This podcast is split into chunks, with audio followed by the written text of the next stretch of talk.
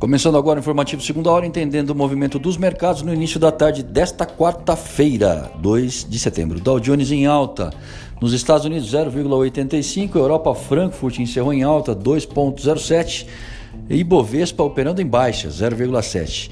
Dólar em alta externa de 0,5%, mesmo percentual de baixa por aqui. É, dados sinalizam a recuperação econômica no Brasil, alguns índices inflacionários subindo. O presidente do Banco Central, Roberto Campos Neto, indicou que a instituição vê uma reação da economia mais forte que é enxergada pelo mercado e ainda complementou que, em relação à Selic, a avaliação é que há pouco ou até mesmo nenhum espaço para cortes adicionais.